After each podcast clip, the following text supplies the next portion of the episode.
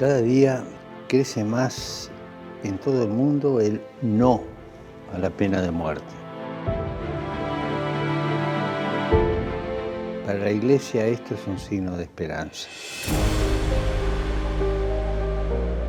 Desde un punto de vista jurídico, no es necesaria. La sociedad puede reprimir eficazmente el crimen sin quitar definitivamente a quien lo cometió la posibilidad de redimirse. Siempre, en toda condena, debe haber una ventana de esperanza. La pena capital no ofrece justicia a las víctimas, sino que fomenta la venganza y evita toda posibilidad de deshacer un posible error judicial.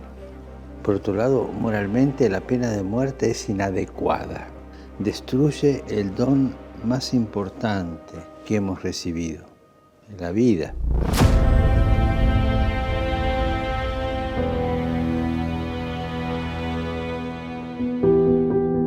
No olvidemos que hasta el último momento una persona puede convertirse y puede cambiar. Y a la luz del Evangelio, la pena de muerte es inadmisible.